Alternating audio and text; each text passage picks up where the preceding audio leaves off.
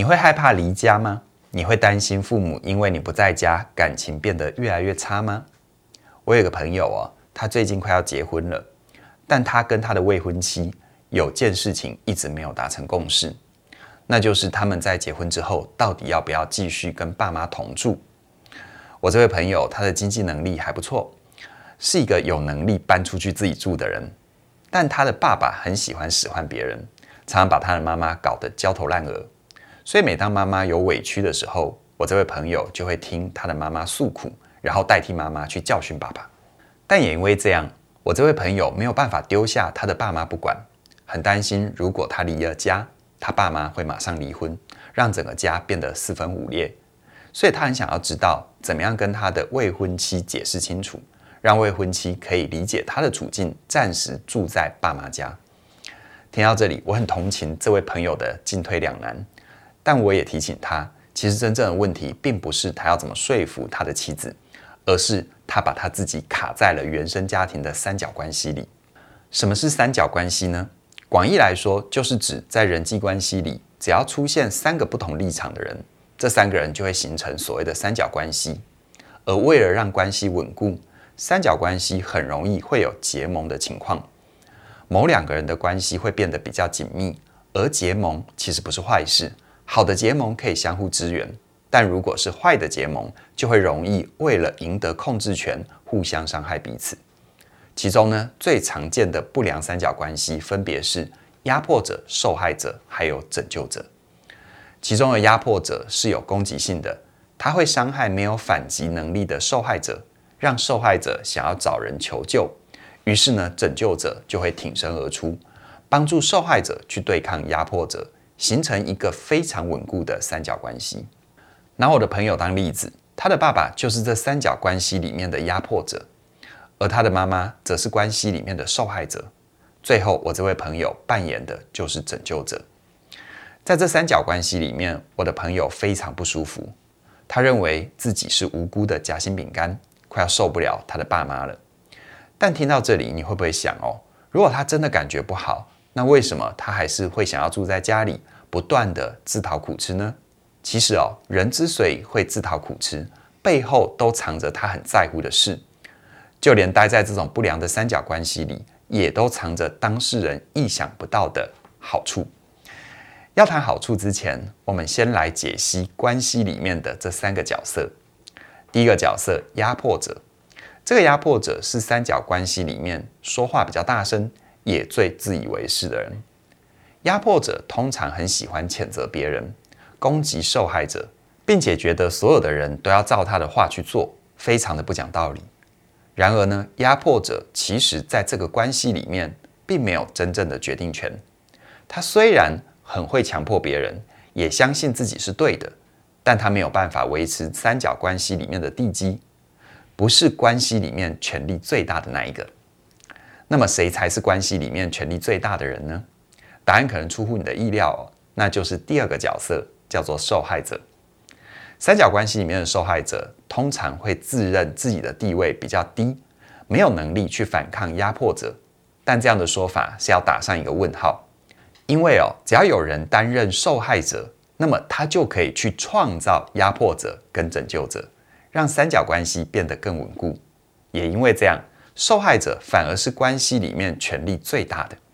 因为他可以吸引所有人的注意力，甚至在某种程度上还可以促进关系的连结。最后是第三个角色，叫拯救者。所谓的拯救者会自认要帮助受害者，而且相信受害者他没有能力解决自己的问题，所以呢，拯救者通常会从比较高的位置协助受害者去对抗压迫者。让自己找到关系里面的定位，也因为这样，只要拯救者可以对抗压迫者，保护受害者，那他就可以躲在三角关系里，不用去思考自己的感受，也不用去觉察自己真正要的是什么。所以说，一旦父母分别扮演了压迫者跟受害者的角色，小孩子就会很容易的变成拯救者，没有办法活出自我，看见真实人生的方向。除此之外哦，三角关系。也是会转变的，就好像是我这位朋友，如果他把他的爸爸骂回去，那妈妈反而会责备他没大没小，让我这位朋友很不是滋味，很坚持爸爸才是有问题的人。于是三角关系发生了变化，让我这位朋友从拯救者变成了压迫者，而爸爸从压迫者变成了受害者，而他的妈妈则从受害者变成了拯救者。也因此哦，你可以发现到一个现象，那就是人会想要卡在三角关系里，最大的目的正是想要得到另外两个人的关注，确立自己在关系里面的位置。所以我也建议我这位朋友，如果他想要跳脱三角关系，可以运用这三个技巧。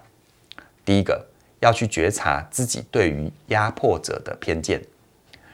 如果一直觉得爸爸很难沟通，很喜欢操控别人，可以先试着放下成见，尽量跟父母进行一对一的交流，而且在他们有争吵的时候保持距离，克制自己，不要去加入他们的战局，主动退出这个三角关系。让当事人处理他们自己的问题。再第二个，冷静看待受害者的求救。当妈妈找他抱怨，寻求情感支持，不要跟妈妈一起批评爸爸，而是保持冷静，把妈妈行为上的矛盾温和而坚定地点出来。同时呢，也不去评论爸爸的行为，把思考空间还给妈妈，让妈妈自己看见问题发生的原因。但如果这个时候妈妈因为孩子的冷静而表现出不开心，甚至于抱怨孩子长大了，翅膀硬了，不要妈妈了，她也可以在心里对自己说：“妈妈说的话不是真的，我没有不要他们，我只是知道他们的问题不是我能够解决的。”试着慢慢的把爸妈的课题还给他们，退出这场三角关系里。最后第三个，他可以开始在一些小事情上。画出自己的界限，比如说爸妈请他传话给对方，他可以选择不接任务，并且温和的表达出这样的讯息会有落差，请他们自己跟对方说，或者是透过出差旅行，让爸妈慢慢的习惯，孩子不会天天待在家里，只要他们不再依赖第三者去建立关系，他们就能够回到彼此身上去看见真正需要解决的事，而最重要的就是。他需要觉察自己拯救者的角色，去反思扮演这个角色对他自己有什么好处呢？他真正担心的又是什么？真的是爸妈离不离婚吗？还是他认为任何的关系都要圆满，觉得分离只会带来不可挽回的遗憾？或者是爸妈分开之后就等于这个家破碎了吗？他们不爱孩子了吗？而且感觉我很可怜，或者是我会被别人瞧不起呢？这些想象跟推论都是需要花一点时间来思考，才能够厘清这背后的思绪。因为真正好好的分离，不等于不爱了。很多时候会选择分离，反而是一种爱的表现，希望对方变得更好，去追求自己想要的生活。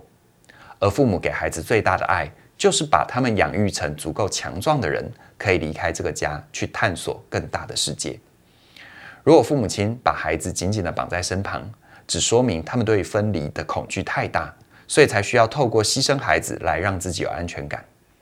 如果你真的成长在这样的家庭，你也可以先放下偏见，不去评论爸妈的对错，并且要明白一件事：或许在你的心理成熟度上已经超越了爸妈。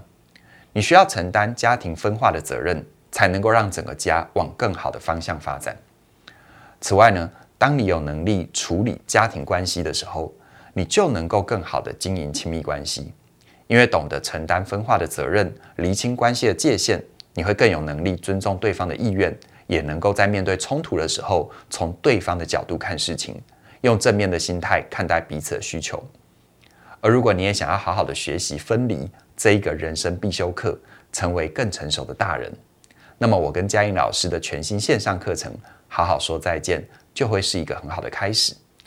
在这门课程里，我跟嘉玲不只是谈怎么离家、怎么分手，而是会从更高的角度去解析各种常见的关系分离，让你能够从提出者跟回应者的角度，完整的了解分离这个过程，看见分离对人的价值还有意义，让你不再害怕关系的结束，而是把结束看作是彼此都能够变好的开始。欢迎你现在就加入这门课。你就能够享受超早鸟优惠二二八八，这个优惠只到五月十号的晚上九点哦。